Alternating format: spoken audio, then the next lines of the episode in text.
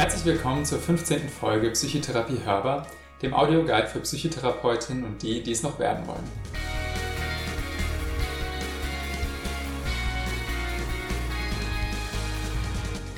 Vielleicht studierst du aber erst Psychologie oder willst einfach so einmal erfahren, was in einer Psychotherapie passiert. Auch dann bist du hier richtig. In Psychotherapie hörbar stellen wir euch kognitiv-verhaltenstherapeutische Techniken zu verschiedenen Situationen in der Psychotherapie vor. Hierzu gibt es Rollenspiele und ganz viele Anekdoten aus unseren eigenen Erfahrungen als TherapeutInnen. Mein Name ist David Kohler, mit dabei sind noch Florian Hammerle. Hallo. Und Karin Pertes. Hallo. Schön, dass ihr dabei seid heute. Ich freue mich auf ähm, die Folge und unser Thema heute. Und ähm, zum Einstieg habe ich euch was Kleines mitgebracht. Ich halte es mal in die Kamera, damit ihr das sehen könnt. Könnt ihr das sehen? Ja. Sieht aus wie ein Poesiealbum. Ja. Mit äh, schönen Diddle-Zeichnungen. Ähm, tatsächlich ein Original aus meiner Kindheit. Und zwar ist das ein äh, Freundschaftsbuch. Ähm, das war, als ich in der fünften Klasse äh, gewesen bin, so, dass äh, wir alle in der Schulzeit so ein Freundschaftsbuch hatten. Und äh, wir haben uns dann gegenseitig eben eingetragen in die Bücher des jeweils anderen. Da wurde gefragt zu persönlichen Merkmalen. Und es gab aber immer auch eine Frage dazu, was man denn gerne in seinem Leben werden möchte. Und bei mir stand dort natürlich Kinder- und Jugendpsychotherapeut mit wissenschaftlicher Karriere an der Ludwigs-Maximilian-Universität in München. Schon immer sehr zielstrebig mit genau. in der fünften Klasse, ne? Ist klar. Das stand da drin. Nein, Spaß. Äh, tatsächlich äh, stand bei mir Kommissar. Ähm, ich wollte also damals in dem Alter offensichtlich, kann mich nicht mehr ganz erinnern, zur Polizei, fand das faszinierend. Ähm, wie war das bei euch so? Was war denn das, äh, was ihr gerne mit 10, 12 Jahren beruflich machen wolltet? Ich habe äh, auch drüber nachgedacht, als du die Frage schon mal so gestellt hattest. Und äh, mir ist da eingefallen, also ich glaube, ich wollte Tierärztin werden. Das habe ich oft in äh, die Poesiealben reingeschrieben und äh, bestimmt auch mal Schauspielerin, was man heute vielleicht so als YouTube-Star übersetzen würde. Keine Ahnung. genau. Aber sowas hätte da vielleicht bei mir gestanden. Ja, oder hat bei mir gestanden. Ja, ich habe mir da auch so Gedanken gemacht, fünfte Klasse. Ich weiß gar nicht mehr, ob wir da so ein Freundschaftsbuch hatten. Aber bei mir hätte, glaube ich, Abenteurer oder vielleicht sowas wie Schreiner da gestanden. Spannend. Wenn ihr das jetzt mal so vergleicht mit euren aktuellen beruflichen Positionen, ähm, gibt es da irgendwelche Ähnlichkeiten, wo ihr sagen würdet, okay, ähm, das ist so ähnlich wie das, was ich mir damals als Kind gewünscht habe? Oder seid ihr in vollkommen andere Richtung gegangen aus eurer Sicht? Also ich glaube, Schauspielerin und äh, ähm, Tierärztin, das hat jetzt nicht so viel damit zu tun, was ich heute mache, bis auf vielleicht die Rollenspiele, die ich vormache in den Seminaren oder jetzt hier im Podcast. Ähm, aber äh, vielleicht beim Tierarzt eher so dieses unterstützende, helfende und wenn man da vielleicht mal drauf guckt, also dass ich äh, auch heute noch irgendwie Tierleid nicht ähm, gut ertragen kann, weshalb ich zum Beispiel kein Fleisch esse. Ne? Also das könnte man sehen, aber es hat sich jetzt nicht beruflich irgendwie bei mir niedergeschlagen. Wobei ich finde, dieses äh, Diagnostische und Untersuchende, was ja Tierärzte und Tierärztinnen auch haben, ist zumindest ja ein Stück weit in deinem beruflichen Alltag drin. Das stimmt. Bei dir, Florian, siehst du Ähnlichkeiten oder hast du dich da vollkommen anders entwickelt? Also ich meine, diese Abenteurergeschichte, das war schon im Kern irgendwie was Neues zu entdecken. Und ich würde schon sagen, dass das, was ich auch beruflich mache, in so einer Breite an verschiedenen Tätigkeiten durchaus auch viele neue Sachen immer beinhaltet, wo ich auch nicht vorher weiß, wie man alles auflösen kann. Deswegen ist davon, glaube ich, schon was auch in meinen Berufsalltag rübergekommen, auch wenn das vielleicht zuerst mal nicht so scheint als äh, würde ein Job, wo man typischerweise im Büro sitzt und auch viel Zeit vor einem Rechner verbringt, so viel mit Abenteurer sein in Verbindung haben. Schreiner war schon etwas, weil ich handwerkliche Sachen sehr gern mag. Ich glaube, das hat wirklich nicht so viel gemeinsame Schnittmenge im Moment mit dem, was ich beruflich mache. Ja, also bei mir ist auch so ähnlich so wie du gesagt hast, wenn ich Kommissar jetzt mit Wissenschaftler oder Psychotherapeut vergleiche, sind schon unterschiedliche Sachen, aber ähm, was so für alle drei Berufe irgendwie prägend ist, ähm, ist auch eine gewisse Neugierde oder auch ein Wunsch, hinter die Fassade oder das Offensichtliche schauen zu wollen. Und ähm, aus meiner Sicht, äh, ich habe tatsächlich äh, in der Vorbereitung für ähm, die Sendung das äh, Buch nochmal rausgesucht und das da erst gelesen, ähm, finde ich schon, dass das irgendwie geblieben ist in meinem Leben. Und ähm, auch wenn ich das Ziel, jetzt Kommissar zu werden, äh, nicht erreicht habe und wahrscheinlich auch nie wieder ähm, in meinem Leben erreichen werde. Ja, damit sind wir auch mitten im Thema der heutigen Sitzung. Es soll nämlich heute um Lebensziele ähm, gehen. Nicht nur berufliche, sondern auch allgemeine Lebensziele.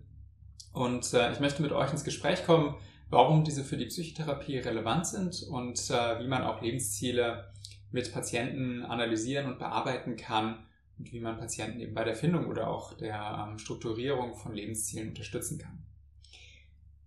Jetzt ist Lebensziele so ein Begriff, unter dem man ganz viele verschiedene Sachen wahrscheinlich verstehen kann und ähm, auch an den man sehr unterschiedlich rangehen kann. Deswegen glaube ich, wäre es zu Beginn günstig, wenn wir einmal klären sollten, was wir unter Lebenszielen verstehen.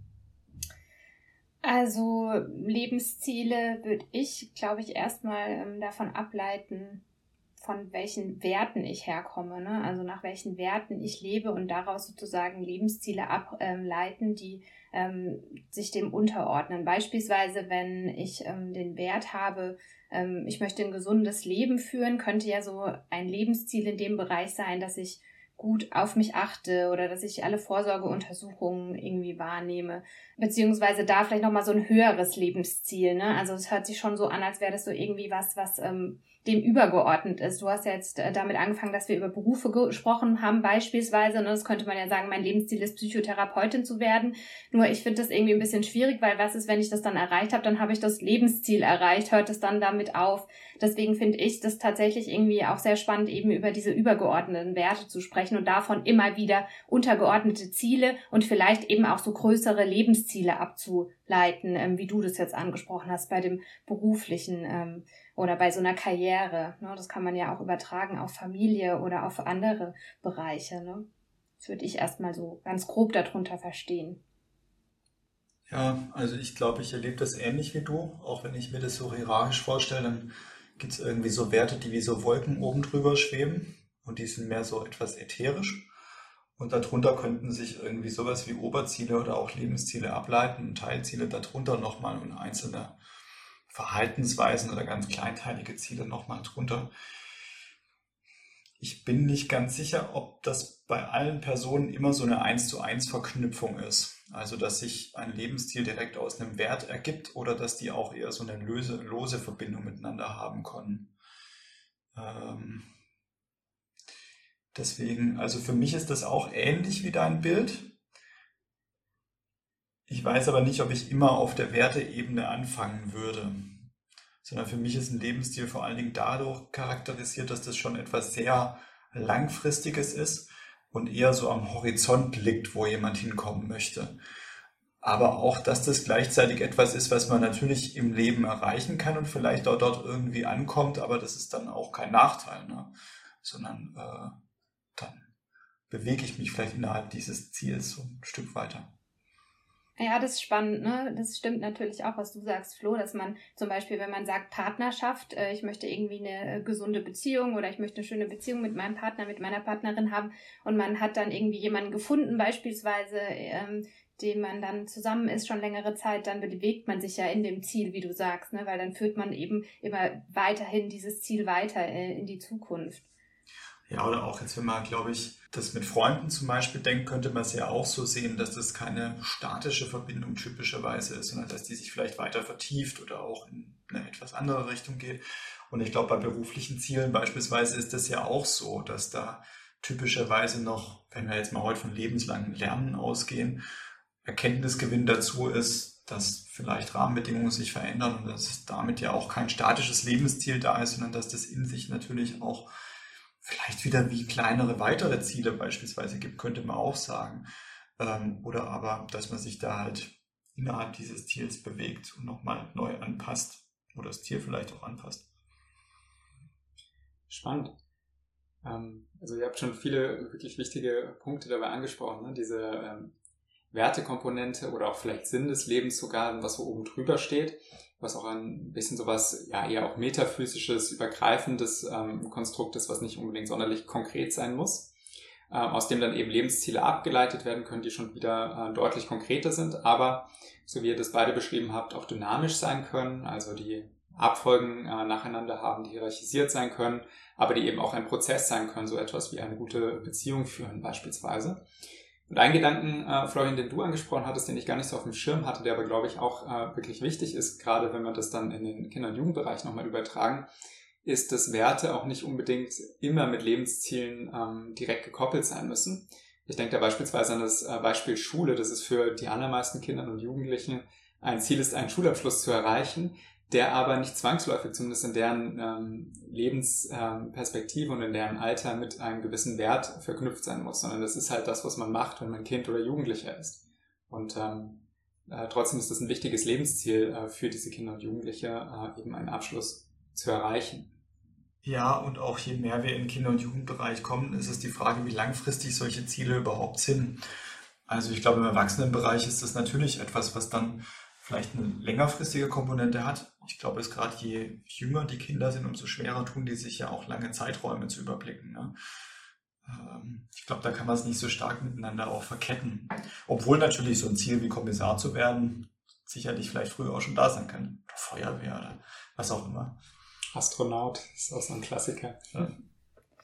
Wobei, also um nochmal dieses Beispiel aufzugreifen, was ihr gerade gesagt hattet mit den Kindern, äh, und Jugendlichen. Ähm, ich finde es aber schon so, dass wenn die ähm, Lebensziele oder die Ziele nicht mit den Werten verknüpft sind, an die ich glaube, also die Werte, die mir wichtig sind, und das ist ja gerade im Jugendbereich ähm, vielleicht noch gar nicht so ganz klar, was einem aktuell wichtig ist, oder das ist auch immer abhängig von der Peer Group oder das ändert sich vielleicht auch ständig, ähm, dass es dann viel schwerer ist, weil also kontinuierlich an einem Lebensziel zu arbeiten. Ne? Also das ist ja auch was, was ähm, man oft hat, wenn Patienten dann in die Therapie kommen, ähm, dass vielleicht irgendwie gar nicht nach den den Werten gelebt wird, aber Lebensziele irgendwie noch da sind oder da waren, weil man gedacht hat, ich muss das ja so machen und dadurch äh, vielleicht dann irgendwie eine Art Konflikten innerlicher entsteht. Ne? Also das Absolut. ist ja vielleicht auch was, ähm, was man dazu, ähm, ja, hm.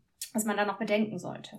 Absolut. Und das, was wir in der Therapie mit Kindern und Jugendlichen dann machen würden, wäre auch eben Lebensziele, wenn sie irgendwie von außen vorgegeben sind. Ich nehme jetzt einfach das Beispiel Schulabschluss, das werden die Eltern forcieren, selbst wenn das Kind das nicht will ähm, eben mit Werten des Kindes zu verknüpfen. Äh, ein Beispiel könnte sein, dass es da ja wahrscheinlich Konflikte dann gibt mit den Eltern, äh, viel Streit zu Hause und eigentlich kein Kind möchte gerne Streit mit seinen Eltern haben. Und äh, wenn ich jetzt mit dem Kind dran arbeiten würde, du musst unbedingt gute Noten schreiben, wenn das kein innerliches Ziel ist, weil das für das Kind keinen Wert hat, dann wird es das wahrscheinlich nicht befolgen. Ich kann aber mit dem Kind zum Beispiel besprechen, Mensch, ähm, was mussten du in der Schule für Leistung bringen, damit deine Eltern nicht mehr mit dir schimpfen? Gerade so das, das Minimum. Also wie hoch musst du, wie hoch musst du springen in der Schule, damit du dein Ziel weniger Streit mit den Eltern erreichen kannst? Und so könnte man möglicherweise eben äh, einen Wert, den das Kind hat, dann eben mit diesem Lebensziel der Eltern auch ein Stück weit verknüpfen und es für das Kind auch attraktiv machen, das zu verfolgen. Das ist sicherlich anders im Erwachsenenbereich, weil ähm, Erwachsene in der Lage sein äh, sollten, ähm, oder es ist wünschenswert, wenn sie ihre eigenen Lebensziele stecken können.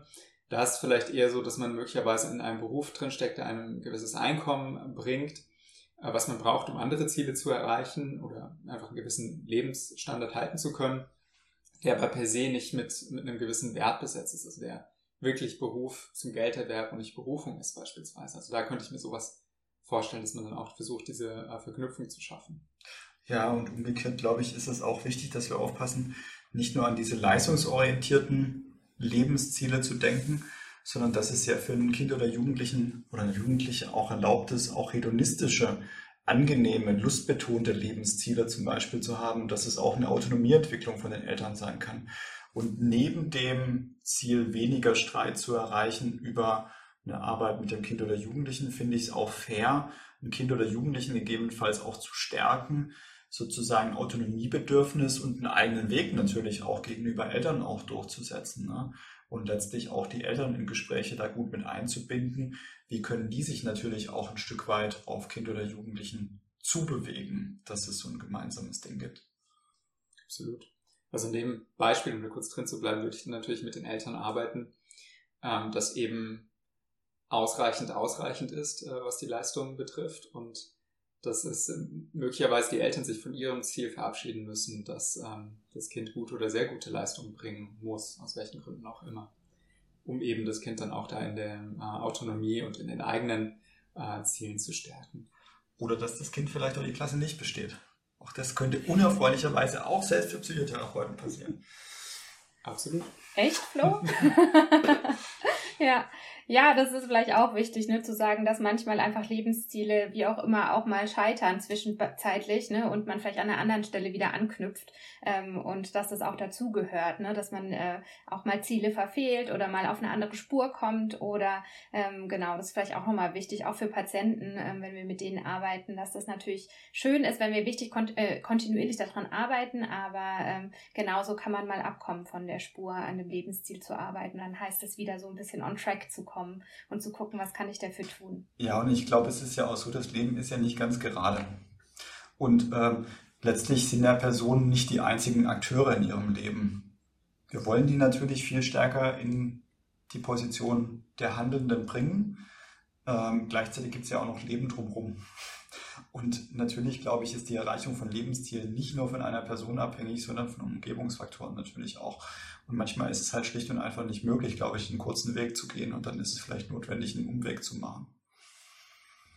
Ja, aber das finde ich total wichtig. Ne? Also diese Message auch ähm, an Patienten weiterzugeben, nämlich dass Umwege eigentlich, eigentlich die Normalität sind ja. und dieses straighte irgendwie, ich gehe immer direkt dorthin, das ist eigentlich, finde ich, nicht die Normalität und dass auch Umwege dorthin führen können, ähm, wo unsere Ziele sind. Also ähm, das finde ich eher, äh, also dass wir das normalisieren, finde ich total wichtig. Absolut, bin ich ganz bei euch.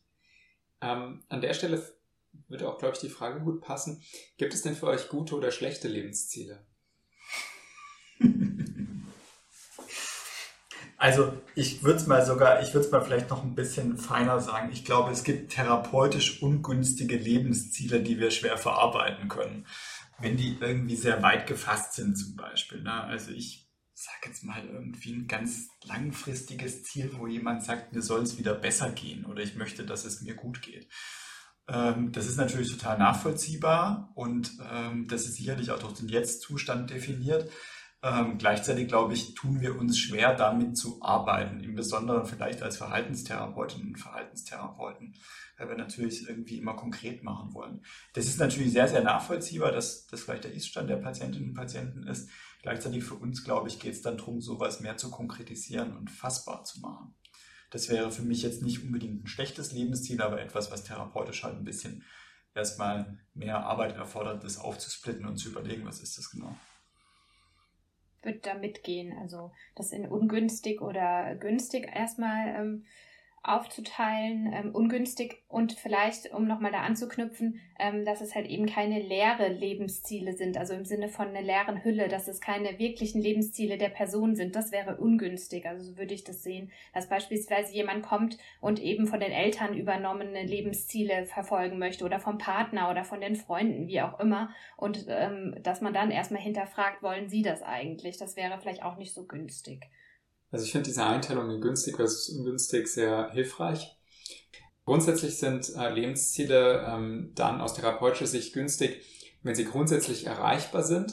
Da hatten wir auch so ein bisschen vorhin schon drüber gesprochen. Ähm, also wenn der Patient wirklich Akteur dafür sein kann und es nicht äh, ausschließlich oder übermäßig von den Umständen von anderen Menschen eben abhängt. Ähm, Partnerschaft ist dafür einfach ein schönes Beispiel. Ähm, ich kann mir eine Familie wünschen, ich kann mir Kinder wünschen. Äh, das als Ziel zu setzen, kann schwierig sein, weil um Kinder zu haben, brauche ich mindestens äh, eine Partnerin in meinem Fall. Und ähm, auch dann spielt halt eben die Biologie noch eine Rolle und da kann es einfach sein, dass es aus ganz, ähm, ja, ganz äh, unabhängigen Gründen eben nicht funktioniert. Also dass da dann vielleicht ein günstigeres Ziel wäre zu sagen, ich tue alles, was in meiner Macht steht, um eben ähm, eine Partnerschaft zu haben, um Kinder zu haben. Ähm, Ziele sind Lebens, äh, Lebensziele sind günstig, wenn sie zu meinen moralischen und sozialen und kulturellen Normen eben auch passen. Das ist auch das, was äh, Florian ein Stück weit eben angesprochen hat.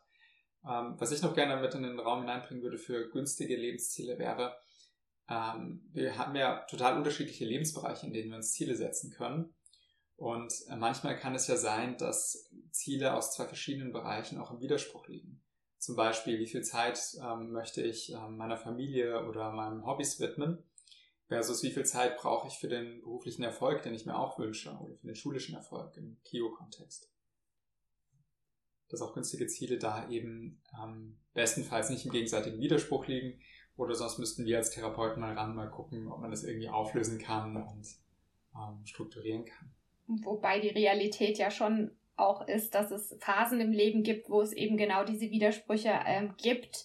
Beispielsweise, ähm, man ist junge Mutter und möchte aber gleichzeitig eine Karriere machen oder ähm, und dort weiterkommen. Ne? Also dass es ja ähm, klassischerweise so Übergänge gibt, wo ähm, zum, oder in der Jugend ist ja auch ein gutes Beispiel, ich möchte eigentlich die ganze Zeit nur mit meinen Freunden abhängen, aber ich soll auch irgendwie einen guten Schulabschluss bekommen, möchte irgendwie äh, für meine Zukunft vorsorgen und mein Kind ist aber noch gar nicht dafür gemacht, so weit in die Zukunft zu gucken. Ne? Also, ähm, dass das ja schon auch äh, was ist, was klassischerweise so auftritt. Und das sind ja genau dann diese Phasen, die dann besonders konfliktbehaftet sein können und Übergänge dann vielleicht nicht ähm, irgendwie oder Übergänge konflikthaft dann sein können in dem Moment, ja.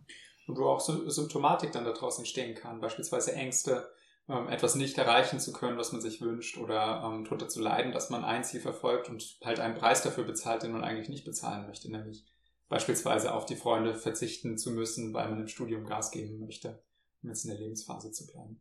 Und das vollkommen recht, dass das etwas total Normales ist, dass äh, Lebensziele sich in gewissen Phasen miteinander im Widerspruch liegen.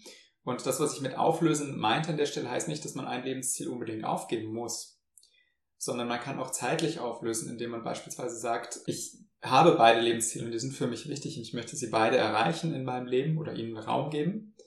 Ähm, aber jetzt in dieser Phase konzentriere ich mich verstärkt auf das eine, um später mehr Zeit für das andere zu haben. Wäre auch eine Möglichkeit.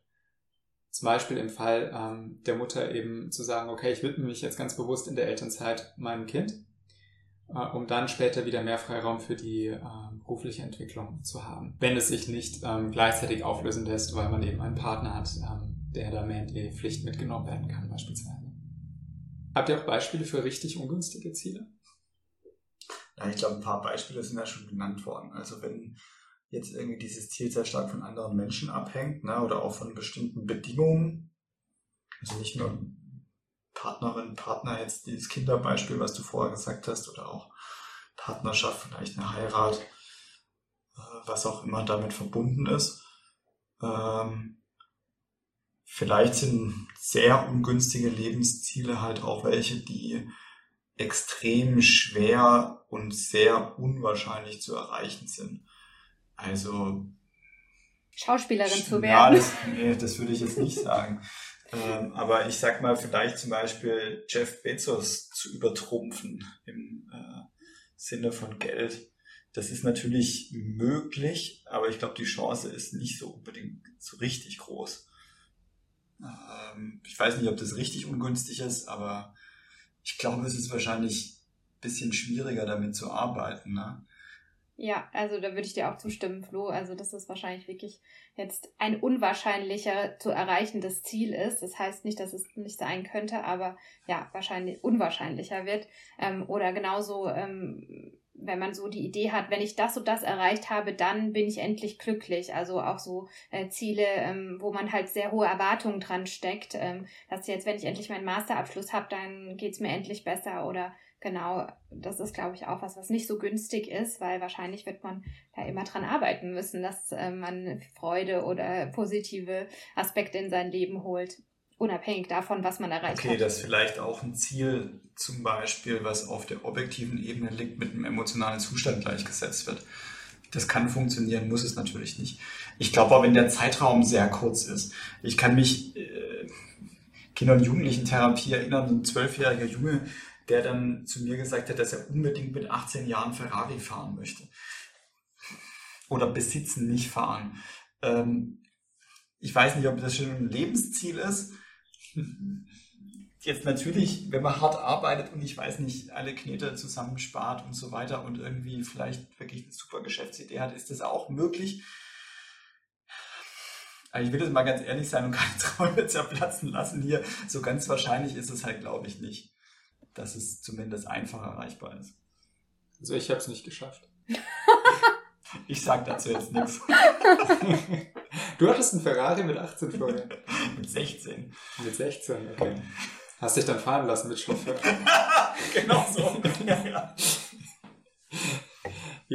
jetzt haben wir die ganze Zeit äh, darüber gesprochen, ähm, was günstige Ziele, was ungünstige Ziele sind, was Lebensziele überhaupt sind und haben dabei immer eine Grundannahme äh, gemacht, nämlich dass äh, die Patienten, die zu uns kommen, überhaupt Lebensziele haben.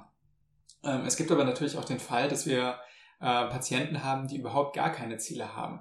Und da würde mich interessieren, ähm, wie ihr damit umgeht, wenn Patienten zu euch kommen, die so gar nicht wissen, was sie mit ihrem Leben äh, machen wollen. Möglicherweise, weil sie vielleicht noch nie äh, Ziele in ihrem Leben hatten. Manchmal kann es ja aber auch sein, dass ähm, Schicksalsschläge einen erreicht haben. Ich muss an einen Patienten denken, den ich in einem Praktikum gesehen habe, der ist äh, dreimal durch eine Prüfung durchgefallen im Studium und äh, musste dann tatsächlich sehr spät, das war glaube ich im achten oder neunten Semester, äh, nochmal neu anfangen zu studieren. Ähm, oder auch das, was wir eben angesprochen haben, ähm, eine Patientin beispielsweise, die aus Altersgründen keine Kinder mehr äh, bekommen kann. Also wie würdet ihr mit Patienten äh, umgehen, die keine äh, Lebensziele haben und gegebenenfalls sogar auch darunter leiden, dass sie keine Lebensziele mehr haben? Mm, also in deinen Beispielen, die du ja jetzt genannt hast, waren ja jetzt schon Lebensziele vorhanden, nur die Lebensziele sind vielleicht gescheitert oder die waren vielleicht nicht mehr so präsent. Ne? Also so, dass jemand mit gar keinen Zielen kam, das hatte ich eigentlich, glaube ich, noch nie. Ich glaube, bei depressiven Patienten, da fällt halt auf, dass sie sehr entfremdet sind von ihren Gefühlen und von ihren vielleicht auch Lebenszielen. Ne? Dass es vielleicht auch ähm, genau auch Symptom der Erkrankung ist, dass man da ähm, wenig Zugang dazu hat oder dass man vielleicht sich wirklich denkt, also ist ja auch ein klassischer depressiver Gedanke, das ist alles gerade sinnlos, was ich mache und dass es dann eben äh, wieder ähm, in der Therapie darum geht, einen Zugang zu seinen Gefühlen, zu seinen ähm, Lebenszielen zu bekommen, ähm, genau langfristig. Aber dass es jetzt dann jemand gibt, der dann gar keine hat, ne? Also ich glaube, da geht es wirklich darum, wieder da neu anzuknüpfen. Was sind vielleicht auch meine Werte? Wo möchte ich hin? Ähm, was sind die Hürden dann? Gerade bei deinem Beispiel, mit dem der dreimal da durchgefallen ist, ist das Studium vielleicht überhaupt für mich geeignet? Ähm, Bringe ich dann die richtigen Voraussetzungen mit? Und wie kann man dann ähm, sich vielleicht neue Lebensziele schaffen? Ja, ich habe auch gerade gedacht, dass das ja so Sachen sind wo vielleicht eher eine Verbitterung zum Beispiel eintritt, weil ein Ziel definitiv nicht mehr erreichbar ist und so weit weg ist.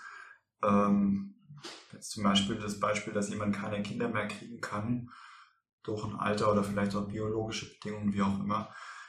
Ich habe den Eindruck, da geht es eher um so eine Art Trauerarbeit und äh, auch sich das zuzugestehen, dass einen das sehr traurig macht und vielleicht auch sehr belastet, dass das nicht erreichbar ist. Hm. Ich habe auch in der Vorbereitung dieser Folge drüber nachgedacht, habe ich das schon mal erlebt, dass jemand gar keine Ziele hatte. Ich glaube, dass jemand ätherische Ziele hatte und dass die eher so gingen in die Richtung von mir soll es besser gehen, ja. Ähm, ich glaube, ich habe das eigentlich nur im stationären Bereich erlebt, bei Patienten, die ähm, einen Beschluss hatten und ähm, gegen ihren Willen sich in der Behandlung befunden haben, jetzt aus welchen Gründen auch immer die zumindest jetzt erstmal kurzfristig keine richtigen Lebensziele hatten. Kann aber sein, dass es auch vielleicht daran lag, dass es natürlich gegen ihren Willen stattgefunden hat und die vielleicht dann auch mit jemandem nicht zusammenarbeiten wollten oder es nicht äußern wollten, auch das ist möglich. Aber das, das kann ich mich erinnern aus dem stationären Bereich, dass das natürlich eine Herausforderung schwierig ist, aber da steht natürlich die ähm, Behandlungskoalition sowieso grundsätzlich in Frage. Also mir ging es ähnlich wie euch. Ich hatte auch eher, dass das so ein, so, so ein waberndes, ätherisches Ziel irgendwie da war, mir soll es besser gehen. Und häufig war das bei den Patienten so, dass sie schon durchaus konkrete Ideen hatten, was sie gerne in ihrem Leben machen wollen würden. Ähm, diese aber sich nicht getraut haben zu äußern, weil sie selbst nicht geglaubt haben, dass sie es noch erreichen können oder schon so häufig die Erfahrung gemacht haben, dass sie daran gescheitert sind. Und dann kann es natürlich hilfreich sein, zumindest kurzfristig keine Ziele mehr zu haben, denn wer keine Ziele hat, kann nicht scheitern dem kann es dann zumindest nicht schlechter gehen, als äh, es jetzt eh schon ist. Also das habe ich durchaus bei depressiven Patienten ähm, oder auch sozialphobischen Menschen manchmal erlebt. Mhm. Meistens ist aber dann, wenn man wirklich in diese Werte und Zielarbeit ähm, einsteigt, so, dass dann doch auch Ziele auftauchen, die auch konkretisiert werden können und ähm, die diese Menschen dann auch gern verfolgen wollen. Ich glaube, das ist ein wichtiger Bereich, den du halt gerade ansprichst, dass das halt unter Umständen eine längere Arbeit ist auch zum Beispiel Werte herauszuarbeiten, da die vielen Menschen nicht so bewusst sind in diesem Maße und dass es, glaube ich, einfach ein paar Stunden erfordern kann, bis wir überhaupt dahin kommen, das zu konkretisieren. Das ist eigentlich die perfekte Überleitung. Äh, was würdest du denn in diesen paar Stunden äh, machen, um die Lebensziele zu erarbeiten mit dem Patienten? So, ist vielleicht ähm, bei einer Patientin oder einem Patienten, wo es so ein waberndes Ziel gibt, mir soll es besser gehen, ich möchte wieder glücklich sein in meinem Leben. Wie könnte man da auf konkretere, erreichbare Lebensziele, auf günstige Lebensziele kommen.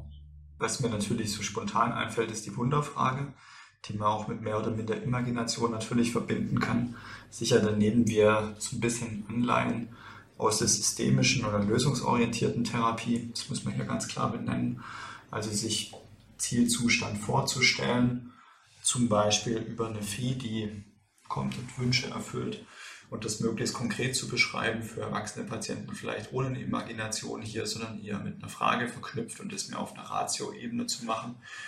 Was ich, woran ich immer denke, ist auch die ACT natürlich, die Akzeptanz- und Commitment-Therapie, weil da ganz viele Ideen eigentlich dazu enthalten sind. Jetzt beispielsweise den Wertekompass, der dazu dient, überhaupt mal so einen Überblick zu bekommen, welche Werte bringe ich eigentlich schon so mit. Das ist eher so von oben nach unten, würde ich sagen, top-down mit dem Wertekompass. Wenn man sich Werte wie als so eine Wolke oben drüber vorstellt über den Lebenszielen. Das Umgekehrte mit der Wunderfrage ist, glaube ich, zumindest ein bisschen auf der mittleren Ebene unterwegs zu sein und von da aus vielleicht dann auch zu überlegen, okay, zu welchen Werten passt denn das Ziel jetzt eigentlich? Hm, du hast jetzt gesagt, dass du es ähm, bei den Jugendlichen auch hauptsächlich anwendest, diese Imagination. Aber ich habe also bei Erwachsenen auch schon richtig gute Erfahrungen damit gemacht. So dieses, ähm, stellen Sie sich vor, wir haben gut zusammengearbeitet und ich treffe Sie so in zwei bis fünf Jahren wieder. Ähm, wie geht's Ihnen? Was machen Sie? Wie stehen Sie auf am Morgen? Ne? Wer ist da alles? Ne? Also wirklich so ein bisschen in die ins Fühlen kommen ähm, und äh, dann äh, den Patienten auch so ein bisschen, also das Glitzern in den Augen zu sehen, wenn die dann wirklich irgendwie Freude empfinden, weil die dann wieder ähm, sich das vorstellen können. Das ist ja auch total hoffnunggebend, da irgendwie wohin zu kommen, also so ein Annäherungsziel zu schaffen, anstatt ähm, ne, dieses Vermeidungsziel, ich möchte, dass es aufhört, dass es nicht mehr so schlimm ist. Ähm, genau, da irgendwie sich sowas vorzustellen. Ich habe das tatsächlich schon häufig gemacht und ich habe da gute Erfahrungen mitgemacht. Oder auch so dieses, ja, sie sind 80 Jahre alt und, ähm, und sie stellen sich vor, wie war ihr Leben, ne? Und die dann so ein bisschen so erzählen, was sie, was, wie sie sich das vorstellen, was da alles gelaufen ist und wie sie ihr Leben verbracht haben. Und das ist manchmal auch mal ganz schön traurig. Also es kann sehr viel Freude ähm, hervorbringen, kann aber auch traurig machen, weil man nämlich aktuell gar nicht seinen Lebenszielen nachgeht, sondern eben eher vielleicht passiv sein Leben gestaltet. Ja, ich habe auch beide Sachen schon ähm, gemacht. Also sowohl Wunderfrage als auch eben das mit, wenn ich mal 80 bin, worauf möchte ich zurückblicken können. Und ähm, ja, beides kann sehr starke Emotionen auch auslösen. Ähm, was ich immer ganz schön dabei finde, ist, dass bei den allermeisten Patienten sie, sie es trotzdem schaffen, sich irgendwie diesen besseren Zustand vorzustellen oder auch ähm, eine Idee dafür haben, was noch im Leben geschehen soll bis zum 80. Geburtstag, damit man sich hinsetzen kann und zurückschauen kann und sagen kann, das war gut so. Ähm, das finde ich immer sehr spannend. Ähm, wenn schon dann Lebensziele irgendwie da sind oder man die aus dieser Wunderfrage rausgekriegt hat, also irgendwo inhaltlich klar ist, wohin so zumindest grob die Reise gehen soll, ähm, wie geht ihr dann weiter vor? Wie macht ihr das, dass ihr das wirklich konkreter kriegt, ähm, so dass man dann wirklich auch dann arbeiten kann, beispielsweise ein bestimmtes berufliches Ziel zu erreichen oder ähm, ich denke jetzt beispielsweise an eine soziale Phobie oder jemand mit einer sozialen Phobie, der oder die sich mehr Kontakt zu anderen Menschen äh, wünscht, daran zu arbeiten, das ähm, zu erreichen. Also wie kriegt ihr das hin, diese ähm, ja, größeren Lebensziele runterzubrechen auf konkrete äh, Sachen und dann vielleicht auch Übungen, äh, die man machen kann? Wie geht ihr da vor? Also das, was ich vorher schon ein bisschen angesprochen habe, man kann das natürlich auf so verschiedenen Ebenen anordnen. Das ist vielleicht eher eine etwas technische Herangehensweise, also aus einem Oberziel Teilziele, Unterziele abzuleiten. Was ich wirklich sehr schön finde, ist, das auf dem Blatt aufzumalen, wie so eine Art Weg darzustellen und dass am Ende dieses Weges ein Zielzustand irgendwie da ist und dass wir zwischendrin irgendwie so Zwischenstationen haben und möglicherweise auch dabei schon Barrieren antizipieren. Das ist natürlich, ich weiß jetzt auch schon ein bisschen verquickt Zielarbeit plus auch schon ein bisschen Lösungsanalyse, vielleicht auch Hindernisanalyse. Aber das finde ich sehr schön. Das hm, schafft oft eine emotionalere Beziehung zu den Zielen auch und vielleicht einen realistischeren Blick darauf noch. Natürlich kann man jetzt auch nochmal ein technisches Smart-Schema hier mit reinbringen, Ziele spezifisch messbar, attraktiv, realistisch und terminiert beschreiben zu lassen und Patientinnen und Patienten immer wieder darum zu bitten, ob jetzt wirklich alle fünf dieser Akronymbuchstaben dabei erfüllt sind. Auch das ist eine Möglichkeit, äh, das zu machen. Da sind manche so ein bisschen genervt davon. Das finde ich auch nachvollziehbar. Das ist sogar, wenn man irgendwie Workshops macht, auch oder man erzählt in der Lehre zum Beispiel, dass es das Smart-Schema gibt, dann haben schon ganz viele Leute davon gehört. Ähm, gleichzeitig, wenn man wirklich sagt, Mensch, ist das schon genau beschrieben mit spezifisch, so dass jemand anders hundertprozentig weiß, wie ist denn der Zustand? Dann sind wir eigentlich auch schon ganz nah an der Wunderfrage zum Beispiel dran und dann ist es schon eine ganz praktische Anwendung davon. Und bei realistisch zum Beispiel auch zu überlegen, passt es eigentlich zusammen mit dem T in den Zeitraum rein, das erreichen zu können, ähm, wo du vielleicht ein riesenhohes Ziel hast. Ähm, das kann man auch wieder mit Metaphern verknüpfen, wie auf den Berg zum Beispiel zu steigen, Mount Everest beispielsweise als Ziel. Dann wird man auch nicht irgendwie da ähm, ja, in Nepal am Fuß vom Mount Everest anfangen und direkt das Basislager überspringen und von unten nach oben hochrennen, sondern man wird natürlich Zwischenstationen machen müssen. Ja, und vielleicht sogar schon in, in Deutschland anfangen müssen mit Packen und äh, Training und Reisen buchen. Das sind ja auch Dinge, die häufig vergessen werden, wenn wir ähm, über Ziele sprechen, dass äh, es wirklich auch Vorbereitungsschritte ähm, gibt, die wir einfach ein Stück weit ähm, übersprungen haben. Ich denke jetzt zum Beispiel daran, ähm, Karin, du bist ja noch in der Ausbildung zur Psychotherapeutin. Ein Teilschritt oder ein Teilziel, was du schon erreicht hast dafür, um dahin zu kommen, war dein Abitur.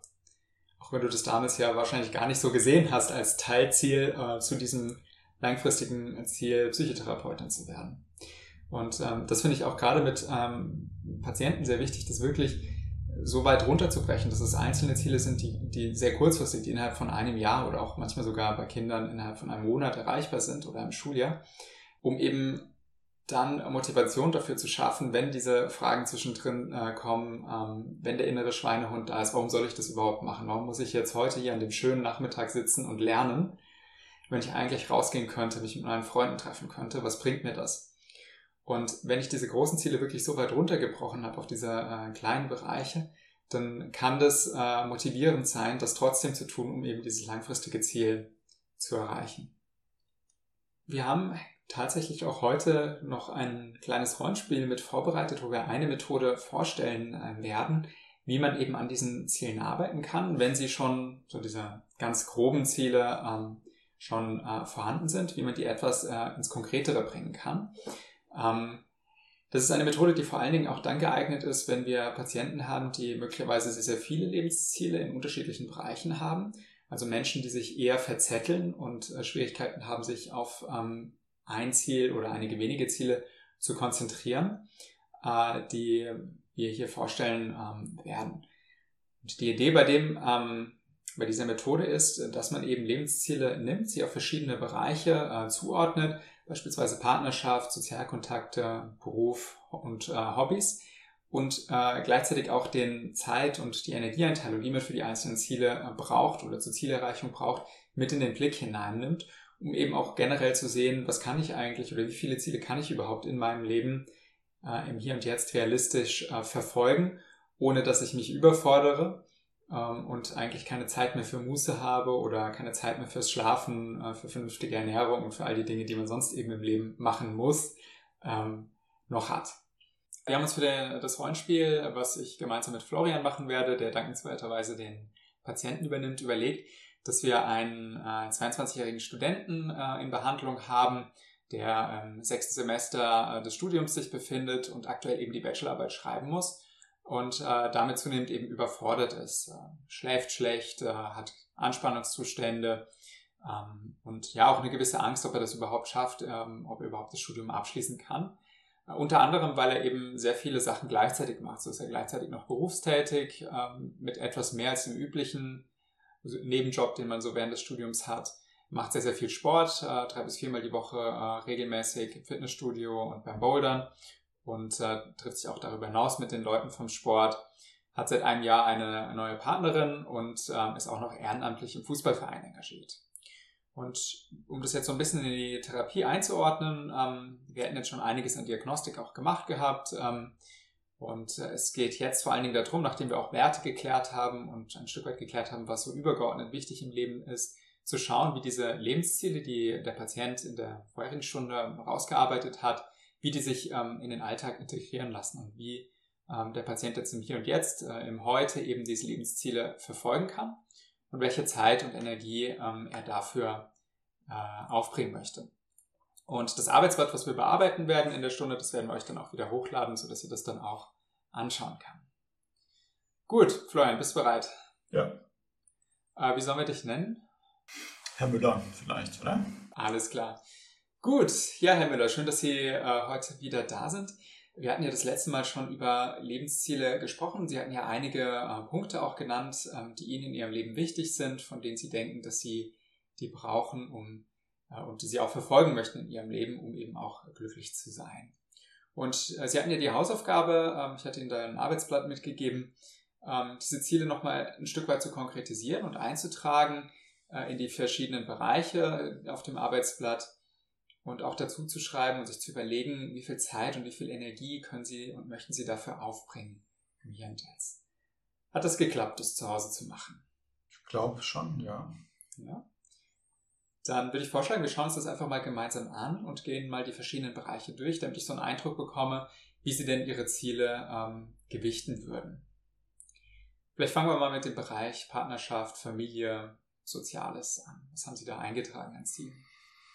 Also natürlich, ich habe Ihnen ja schon davon erzählt, dass ich so seit ungefähr einem Jahr mit meiner Freundin zusammen bin, Zeit mit der zu verbringen. Aber natürlich auch mit meinen Freunden von früher, denen ich wirklich einen guten Kontakt habe. Das ist mir ja schon, schon eine sehr wichtige Sache auch daneben. Okay. Das heißt so zwei Ziele, einmal eben die Partnerin und die Zeit mit der Partnerin, aber auch den äh, Freundeskreis zu pflegen, äh, Freunde von früher, sich mit denen zu treffen. Mhm, ja. Okay. Was haben Sie bei Beruf äh, und Karriere äh, hingeschrieben? Also jetzt für den Moment natürlich auch, deswegen komme ich ja auch, äh, die, die Bachelorarbeit zu schreiben, fertig zu kriegen, auch gut zu schreiben. Das ist mir schon ein großes Anliegen, dass das auch, ja, da schon eine gute Note ist und dass ich dann da, ja, gut in den Master starten kann damit. Mhm. Hm, daneben natürlich äh, nach wie vor mein Nebenjob da im Gastrobereich. Nimmt ja auch eine gewisse Zeit an und ist auch wichtig, weil ähm, sonst würde das Geld jetzt für den Moment nicht reichen. Ja. Das hat sie auch gesagt, dass sie darauf angewiesen sind, ähm, um eben ihre, ihr Studium letzten Endes auch finanzieren zu können hier in Mainz. Ja, genau. Ja. Okay. Dann gibt es ja noch den Bereich Hobbys und Freizeit. Was haben Sie da eingetragen? Ja, das, das ist ja auch ein Bereich, der mir tatsächlich total wichtig ist. Ne? Äh, zweimal die Woche mindestens ins Fitnessstudio zu gehen und habe ich Ihnen ja auch schon erzählt, das Bouldern noch zweimal die Woche. Das sind schon so Sachen. Und dann habe ich ja auch noch von früher hier den, meinen Fußballverein von zu Hause. Ähm, ja, da engagiere ich mich ja auch am Wochenende ziemlich stark. Ne? Das, dass die Homepage stimmt und läuft und ja, auch mit der Buchhaltung, das habe ich da ja übernommen. Ähm, aber auch einfach da vor Ort zu sein und mit den Leuten da Zeit zu verbringen. Ich merke, dass das ja dieser Bereich Freizeit und vor allen Dingen auch Sport sehr, sehr wichtig für Sie ist. Mhm, ja. Ja, wenn wir uns jetzt die drei Bereiche anschauen und die äh, verschiedenen Ziele, die Sie genannt haben, wenn Sie da so draufschauen ähm, und mal davon ausgehen, Sie haben ein gewisses Budget an, an Zeit pro Woche, was sie einbringen können. Ähm, natürlich sind wir da einfach begrenzt, weil jeder Tag nur 24 Stunden hat. Wir müssen noch schlafen, ähm, wir müssen äh, essen, trinken, ähm, Körperpflege müssen wir übernehmen. Was würden Sie sagen, wie viel von Ihrer Zeit, die da noch übrig bleibt, an Ihrem, an Ihrem Tag, ähm, in der Woche, würden Sie, wie würden Sie das auf die Bereiche aufteilen? Ne, dass wir jetzt wirklich erstmal nur auf die, die Bereiche gehen und dann nochmal gucken, wie wir das für die einzelnen Ziele auch machen. Also wie ich es jetzt tatsächlich im Moment mache, ne? oder? Wie viel? Genau, wir können einmal, das ist eine gute, äh, gute Anmerkung, wir können es einmal so machen, äh, dass wir erst aufschreiben, wie sie es im Moment dann aufgeteilt haben. Mhm. Ja? Vielleicht mal so, welcher von den Bereichen ist der, wo Sie am meisten Zeit im Moment für aufwenden? Also, Sport, Sport sind vielleicht mit vorher, nachher vier, ich würde mal sagen, vielleicht acht Stunden und der Turnverein, Fußball, was werden das sein? Vielleicht so durchschnittlich 15 Stunden vielleicht pro Woche. Dann für den, für den Turnverein oder für, für alles zusammen. So. Für, für den, diesen, diesen Hobby-Freizeitbereich. Ne? Okay. Also der Sport würde ich sagen, so acht Stunden nimmt er ein und dann nochmal am Wochenende geht schon nochmal viel Zeit dafür, vor Ort zu sein, da die Sachen zu machen, die notwendig sind, aber auch Zeit mit denen zu verbringen. Da sind, gehen, glaube ich, schon nochmal sieben Stunden drauf dafür. Ne? Mhm. Aber die sind dann nur am Wochenende. Die sind. Unter der Woche machen sie da nichts für. Ja, vielleicht mal abends ein bisschen, aber das, das, das lege ich eigentlich so aus, aus Wochenende, weil das funktioniert ansonsten mit meiner Partnerin nicht. Da ist die dann, ja, passt nicht einfach da abends noch sich dran zu setzen. Also das ja, heißt. Da merken Sie schon, dass das passt nicht, abends sich da noch dran zu setzen, weil das in Konflikt steht mit der Zeit mit der Partnerin. Es würde mich natürlich schon interessieren, machen Sie unter der Woche was für den, Turnver äh, für den Sportverein oder machen Sie nichts unter der Woche für den Sportverein? Ja, äh, wenn ich jetzt mal alleine zu Hause bin, dann ähm, kann das auch schon mal vorkommen, dass ich mich da hinsetze und was mache. Ja. Wie viel ist das wohl im Durchschnitt pro Woche? Ja, jetzt in letzter Zeit, da war jetzt die, ja, die Jahreszusammenfassung noch notwendig. Ich denke, da werden es schon noch mal zwei Stunden vielleicht gewesen sein, die ich mich da abends pro Woche hingesetzt habe durchschnittlich. Also da gibt es auch mal Zeiten, wo weniger los ist. Jetzt, vielleicht war es jetzt zuletzt sogar ein bisschen mehr. Dann schreiben wir mal zwei Stunden durch, äh, für, durchschnittlich auf für die, hm. für die Woche. Mhm. So, dann äh, Bachelorarbeit schreiben finde ich gerade so ein bisschen schwierig einzuordnen. Ich glaube, vielleicht gehen wir erstmal zu den anderen Bereichen, weil das kann ich gerade gar nicht so einschätzen, wie viel Zeit da drauf geht. Für das Arbeiten ist es ja so, dass ich gerade 18 Stunden habe. Deswegen kann man das ziemlich konkret benennen. Noch ein bisschen. Das sind auch echte 18 Stunden oder gibt es da Überstunden? Müssen Sie da hinfahren? Ja. das aus? Also hin und zurück schon. Von dem her jetzt äh, dreimal. Das wird es ja, das ist nicht so weit, um dahin zu kommen. Das sind vielleicht 20 Stunden. Vielleicht kommt da mal noch ein bisschen mehr Zeit rum, ja, vielleicht, vielleicht sind das 22 Stunden oder so. Sollen wir mal 22 Stunden einfach mhm, aufschlagen? Ja. Okay. Mhm. 22 Stunden für die Arbeit. Wie sieht es ähm, bei Zeit mit Ihrer Partnerin verbringen und beim Freundeskreis aus? Hm. Also Zeit mit meiner Partnerin ist vor allen Dingen irgendwie am Wochenende da. Da der der Samstag Sie wohnen nicht zusammen, wenn ich das richtig im Kopf habe. Nee, wir wohnen nicht zusammen, aber der Samstag ist so der heilige Tag. Da ähm, verbringen wir sehr viel Zeit miteinander.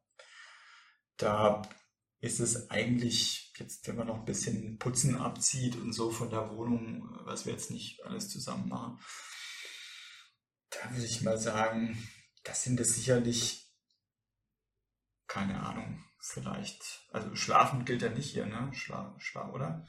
Ähm, das schauen wir uns jetzt hier erstmal, erstmal nicht an, sondern wirklich Zeit, die sie aktiv mhm. ähm, Wachzustand, ja, okay. Genau. Ähm, vielleicht elf Stunden am Wochenende, vielleicht noch ein bisschen mehr natürlich, mit Sonntag noch ein bisschen dazu, Sonntagabend. Okay. Elf, 13, 14, ne? Und vielleicht unter der Woche eher so, wo es passt, da sehen wir uns wirklich nicht so häufig, ne? durch das Arbeiten und den Sport und auch die Bachelorarbeit noch. Okay. Und das ist so für Sie in Ordnung, dass Sie sich unter der Woche nicht so sehen oder hatten Sie da den Wunsch, da mehr oder weniger Zeit noch mit Ihrer Partnerin zu verbringen? Ja, eigentlich, eigentlich würde ich die schon gern mehr sehen da, ja. Hm. Also ich glaube, das sind vielleicht in Summe jetzt, äh, keine Ahnung, vielleicht sind es 18 Stunden oder sowas, ne? Aber äh, kann, könnte ich mir schon, würde ich mir auch mehr wünschen, ja. Hm. Okay. Jetzt haben wir noch Freundeskreis und die Bachelorarbeit als zwei Punkte, die noch keinen hm. Zeitstempel haben. Ich glaube, das überschneidet sich so ein bisschen Zeit mit meiner Partnerin, weil samstags ist es durchaus so, dass wir dann auch gemeinsam was mit meinen Freunden machen. Und auch äh, meine Freunde, die gehören zum großen Teil zu diesem, zu diesem Fußballverein. Ne? Ah, okay. Und, das hatte ich mich nämlich schon gefragt. Wenn Sie sagen, dass Sie den ganzen Samstag Zeit mit äh, Ihrer Freundin verbringen ja. und äh, Sie auch für den Fußballverein da einiges machen, Ja. Okay. Ja, das ist eher so, der Sonntag ist dann sozusagen der Zeit für meine, Tag für meine Kumpels und die Zeit dafür. Und da, da überlappt sich das im Endeffekt. Ne? Also es war noch so, dass sich die vielleicht mal noch abends irgendwie treffen. Mit einem gehe ich auch zusammen ins Fitnessstudio. Deswegen glaube ich, kann man das jetzt nicht so ganz unabhängig von den anderen Aktivitäten sehen, weil das meistens mit dem ein bisschen zusammenhängt. Ich weiß nicht, wie wir das aufschreiben wollen oder ob wir uns das einfach. Ja, da haben Sie recht, es ist ein bisschen schwierig, das aufzuteilen. Ich glaube, wir vermerken es erstmal einfach so, dass sich das mit dem anderen auch ein Stück weit überschneidet und wir nehmen mal den Sonntag einfach als Zeit für, ihre, äh, für Ihren Freundeskreis. Mhm. Wenn Sie gesagt haben, das ist so der Tag, wo Sie üblicherweise äh, mit den Kumpels was machen, Mhm. dann nehmen wir das doch mal. Okay, dafür. ja. Gut. Fehlt noch die Bachelorarbeit. Tja. Ja, das, das ist so unter der Woche tagsüber vor allen Dingen viel. Mhm. Wie viel? Bei drei Abende arbeiten, zwei Abende Sport und zweimal gehe ich noch so tagsüber. Wie viel wird das sein? Ich glaube, eigentlich sind es irgendwie um die 20 Stunden, würde ich so tippen. Äh, Aber das, was ich Ihnen ja auch schon erzählt habe, das ist auch vielleicht nicht Zeit, wo ich komplett da irgendwie so richtig dabei bin, weil meine Gedanken dann abschweifen und dann, ja, kommen dann wieder Ängste, dass ich das nicht so richtig schaffe und so. Hm. Das heißt, also es sind schon 20 Stunden vielleicht, wo ich da dran sitze, aber ich glaube, ich ist nicht die Zeit, wo ich wirklich äh, ja, komplett was schaffe. Hm, Okay. Gut. Da hatten wir ja auch schon drüber gesprochen, ne? dass es ähm, bei Ihnen ein Teil ist, dass eben Sie mit Ihren Gedanken dann abschweifen, dass Sie sich mit anderen Dingen beschäftigen, die sich auch viele Sorgen in dieser ähm, Zeit machen. Mhm. Ähm, jetzt haben wir für alle Sachen ja einmal so einen Zeitstempel dran. Und äh, ich würde gerne jetzt mit Ihnen so die Brille äh, drauf nehmen, jetzt mal unabhängig von dem, dass Sie mit Ihren Gedanken manchmal abschweifen bei der Bachelorarbeit, dass es schwerfällt, sich darauf zu konzentrieren. Eher so zu gucken, wenn Sie, wenn Sie da drüber schauen, ähm, Sie haben gesagt, ähm, wenn ich es zusammenfasse, bei Partnerin, ähm, Soziales, äh, mit dem Freundeskreis, da gehen ja eigentlich schon das komplette Wochenende für mit drauf Mhm. ne, parallel zu dem Turnverein.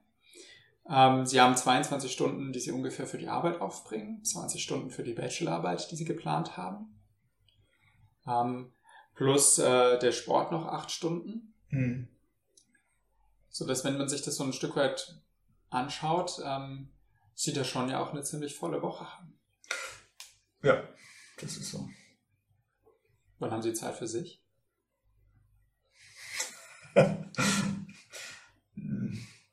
So zwischendrin ein bisschen, tagsüber manchmal.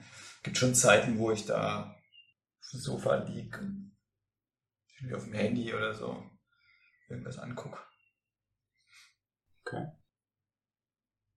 Was denken Sie, wenn Sie sich so die Zeitverteilung anschauen? Zum einen die Menge, aber auch wie das aufgeteilt ist auf die verschiedenen Bereiche. Ja, ist schon ziemlich voll, ne? Hm. Schon ziemlich voll. Irgendwie fühlt sich so an, wie wenn ich gern mehr Zeit hätte in der Woche. So schön, gell? Mhm. Wenn wir so 30-Stunden-Tage hätten. Mhm. Angenommen, Sie hätten mehr Zeit. Man könnte Ihnen sechs Stunden pro Tag schenken. Wofür würden Sie die verwenden? Wahrscheinlich anteilig mehr von allem. Anteilig mehr von allem, okay. Einfach nur mehr. Aha. Es ist halt leider so, dass wir, zumindest ich kann, ich bin Psychotherapeut, kein Physiker, ich kann also nicht mehr Stunden schenken am Tag. Hm. Sondern wir könnten eher schauen, ob es vielleicht Möglichkeiten gäbe, an dieser Verteilung der Stunden etwas zu verändern, zu gucken, ähm, wie sie da besser mit klarkommen. Ob es vielleicht auch, weil sie gesagt haben, das ist schon ganz schön viel, ob es vielleicht auch Bereiche gäbe, wo sie Zeit wegnehmen könnten, um es anders zu verteilen. Ich glaube, dieses Bachelorarbeit und Arbeiten-Thema, das weiß ich nicht. Das Arbeiten vielleicht ein bisschen, aber gleichzeitig auch so einen halben Tag dann irgendwie abends zu machen. Ich glaube, das ist, also würde zwar ein paar Stunden weniger bedeuten, aber ob das jetzt so richtig was bringt unterm Strich. Und ich glaube, für die Bachelorarbeit brauche ich schon irgendwie so eine halbe Wochen Arbeitszeit irgendwie. Das heißt, diese, diese 20 Stunden, die Sie für die Bachelorarbeit haben, da würden Sie sagen, das reicht zeitlich um die Bachelorarbeit bis in eineinhalb Monaten. Ich glaube, das ist ja, das würde reichen. Dann würden Sie klarkommen. Tja, ja, da habe ich jetzt gerade gar nicht dran gedacht. Mit den ganzen vielen anderen Aufgaben, die Sie zu tun haben. Hm. Ich glaube, mit anderthalb Monaten, ich meine, ich habe ja jetzt, sitze ja jetzt schon eine Weile dran, ne? Und irgendwie ist es doch nicht so schnell vorangegangen, wie ich es mir eigentlich gewünscht hätte. Also vielleicht mit den anderthalb Monaten, vielleicht ist es auch zu wenig Zeit, ja. Oder vielleicht brauche brauch ich mehr, sagen wir so. Wir brauchen die 30-Stunden-Tage, ne? ja, ja, schön wär's, ne? Hm. Also, ich glaube, es ist an der Zeit mit meiner Partnerin, da möchte ich jetzt eigentlich nicht wirklich was dran drehen, dass das weniger ist. Äh, es ist irgendwie auch schon was, was mir auch ja, Kraft gibt und Gutes.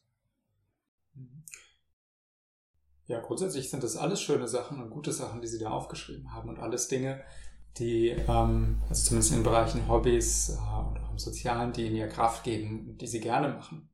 Und gleichzeitig scheint es aber zu viel zu sein für die Zeit, die Sie zur Verfügung haben. Zumindest momentan. Ich meine, es ist schon so, dass mit dem Sportbereich, da bin ich schon auch ganz schön platt immer. Ne? Also das ist ja nicht nur die, die Zeit, die ich da im Fitnessstudio bin und da in der Halle, sondern das ist schon auch die Zeit, wo ich dann einfach platt bin ne? und wo nicht so richtig was geht. Das wäre, also, ich weiß nicht, ob ich das dauerhaft irgendwie so runterfahren möchte, aber jetzt, wo Sie das vorher angesprochen haben, nochmal mit den anderthalb Monaten, das, das ist mir gerade so richtig klar geworden. Ich habe da gar nicht so dran gedacht, aber vielleicht ist es da schon für den Moment notwendig, da was wegzuschneiden. Könnte man überlegen, ne? weil das haben wir ja noch gar nicht eingepreist, da haben Sie ja recht, ne? dass äh, Sports hier zumindest in der Zeit danach ähm, auch Kraft kosten kann, in der Sie, Sie jetzt keine Kopfarbeit leisten können, die Sie für die Bachelorarbeit brauchen. Hm. Ja, ich glaube, das mit dem Bouldern, das ist mir schon sehr wichtig. Ne? Also ich glaube, das, das gar nicht mehr zu machen, das wäre jetzt für mich irgendwie schon schwierig, da wird mir was fehlen. Aber wenn ich so überlege, vielleicht wenn ich das nur einmal die Woche machen würde, vielleicht auch das Fitnessstudio nur einmal die Woche machen würde, dann wäre auf der einen Seite ein Stück weit mehr Zeit zur Verfügung, auch tagsüber, um noch an der Bachelorarbeit zu arbeiten und ich wäre auch, glaube ich, nicht so platt. Mhm. Okay. Vielleicht können Sie das ja einmal auftragen oder aufschreiben. Könnte man ähm, ja, schreiben, streichen Sie es einfach mal durch oder schreiben es drunter ähm, in den Bereich ähm, als, als neues Ziel. Mhm. Ja, okay. Dass Sie da etwas weniger Zeit für aufwenden möchten. Ja, ja. Und ich habe das gleiche, äh, das gleiche Arbeitsblatt nochmal. Vielleicht ist es auch günstig. Jetzt sprechen wir ja über die nächsten eineinhalb Monate, die Sie definitiv noch die Bachelorarbeit schreiben müssen. Vielleicht können wir ja parallel auch schon ein weiteres Arbeitsblatt machen und schreiben mal oben drüber ähm, 1.8., wenn Sie die Bachelorarbeit abgegeben haben dass wir mhm. parallel auch dann gucken, wie können Sie dann Ihre Zeit verteilen, um ähm, diese Ziele vielleicht wieder ähm, zu bedienen und wieder mehr Zeit für diese aufzuwenden, sofern Sie das dann möchten. Also ein Blatt für jetzt kurzfristig und ein Blatt dann für, für nach, nach August, ne? Genau. Mhm. Okay. Gut, ja, dann äh, vielen Dank schon mal, Florian, dass du dich bereit erklärt hattest, ähm, den Patienten dabei zu spielen. Ähm, wie ist es dir denn ergangen als Patient in diesem Rollenspiel? ja, gut und schlecht. äh, zu Beginn interessant, ne, vom Überblick, äh, bisschen schwierig tatsächlich schnell Zeiten einzuschätzen, auch wegen den Überlappungen, die sich ergeben haben. Ähm, schlecht, weil ich tatsächlich so ein Stück weit realisiert habe, dass ich irgendwo von meinem Anspruch ein Stück weit zurücktreten muss. Ansonsten werde ich dieses sehr wichtige Ziel der Bachelorarbeit wahrscheinlich nicht hinkriegen. Innerhalb der Zeit. Das war wichtig und gleichzeitig nicht unbedingt mit angenehmen Gefühlen verbunden. Kann ich gut nachvollziehen. Tatsächlich, das war auch mit mein, mein Ziel eben bei diesen ähm, Arbeitsblättern, äh, das, da geht es mir meistens nicht so drum, dass wir nachher wirklich eine perfekte Aufteilung von den Minuten haben, sondern dass so dieser grobe Eindruck mal entsteht, wie viel ist das denn eigentlich und ähm, wofür brauche ich meine, meine Lebenszeit und was habe ich alles mit drin, was ich eigentlich gar nicht ein, eingepreist habe. Das wurde an diesem Sport dann plötzlich so, so deutlich, dass du gesagt hast, oh, ich bin ja eigentlich ziemlich platt danach. und äh, bin dann gar nicht so leistungsfähig, wie ich das eigentlich sein müsste, um wirklich diesen getakteten Plan dann weiterzuerfüllen. Ist dir was aufgefallen, Karin? Also ich hatte mich äh, das auch gefragt, ne, diese, dieser Sport, ne, wie, wie ähm, energieraubend ist der denn beispielsweise?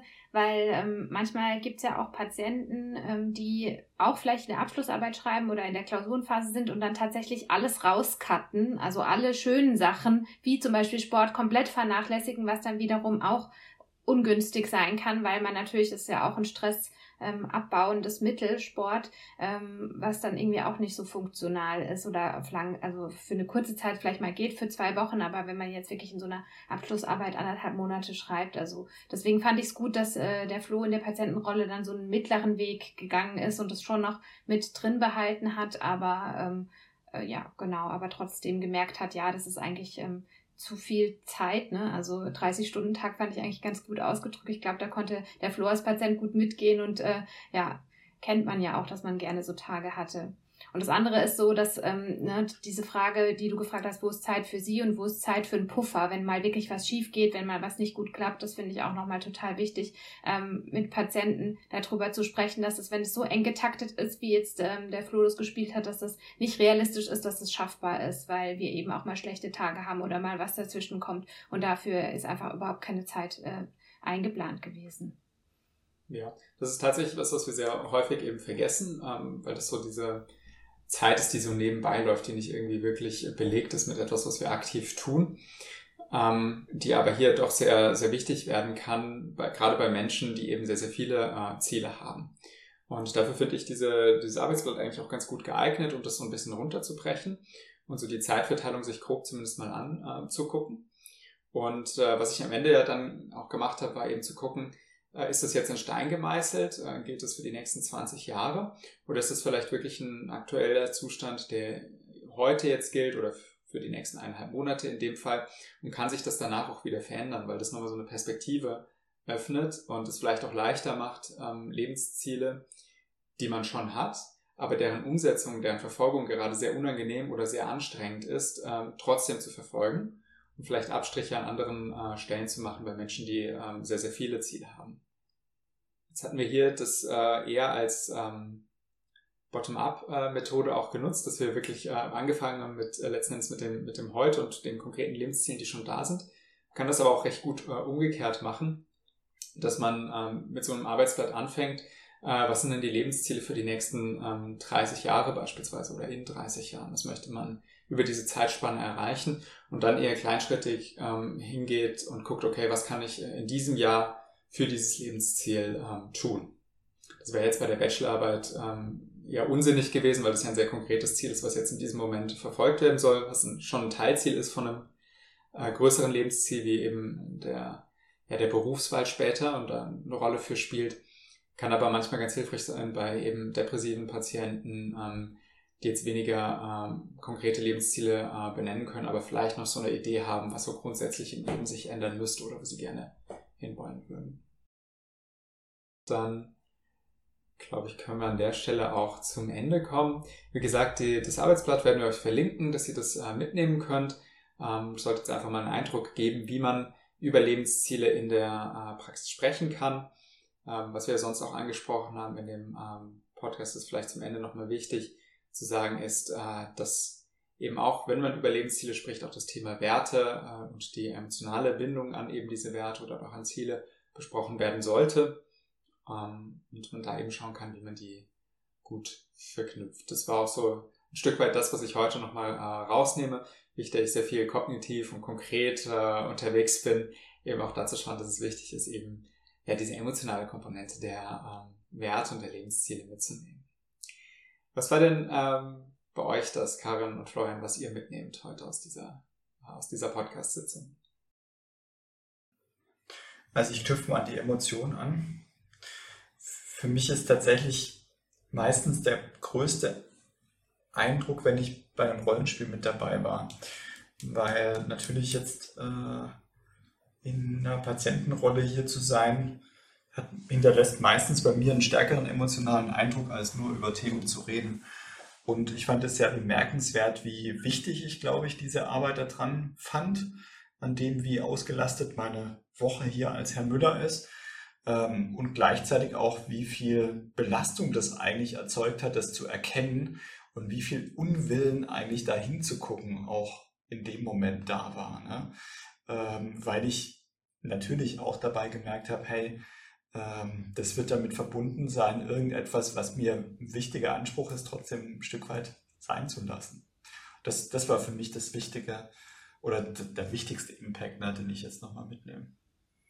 Also was ich prinzipiell an der Wertearbeit ähm, und auch der Zielarbeit total gut finde, ist, ist es, ähm, dass eben diese emotionale Aktivierung, darauf bin ich ja auch eingegangen, und dass es eigentlich auch in jeder Therapie Thema wird und genau diese Konflikte eben phasenweise auftreten, das äh, finde ich ähm, total wichtig. Und dass wir Patienten ja dabei unterstützen, die eigenen Werte und Ziele zu finden. Also das ist, finde ich, noch so ein wichtiger Aspekt dieser Arbeit, der mir auch besonders viel Spaß macht, weil ähm, wir eben Patienten dabei unterstützen, diesen autonomen Weg zu gehen, irgendwie sich zu finden, vielleicht auch den Sinn zu finden, wenn wir nochmal an das anknüpfen, was am Anfang war, in ihrem Leben, also ähm, und auch dann werteorientiertes Leben zu führen. Also das finde ich einfach eine total schöne Arbeit und wenn das gelingt, dann ähm, ja, gehen Patienten echt ähm, trittsicher, finde ich, aus der Therapie raus und das macht dann sehr viel Spaß, finde ich. Und äh, so ein Tool, was du gerade angewendet hast, finde ich auch super gut. Das ist zwar sehr kognitiv, aber ich glaube, ich kann mir das auch vorstellen, mit der einen oder dem anderen Patienten mal ähm, zu machen, weil das einfach auch sehr illustriert, für was setzen wir unsere Zeit ein. Und das finde ich ähm, total wichtig, sich darüber mal Gedanken zu machen. Also jetzt nicht nur als Patient, sondern äh, ich nehme da auch persönlich was mit aus diesem Beispiel. Ja, das ist doch ein schönes äh, Schlusswort. Dann würde ich sagen, vielen Dank an euch beide, dass ihr mit mir die Folge geschaltet habt und ähm, ja, bis zum nächsten Mal bei Psychotherapie Hörbar. Tschüss. Tschüss.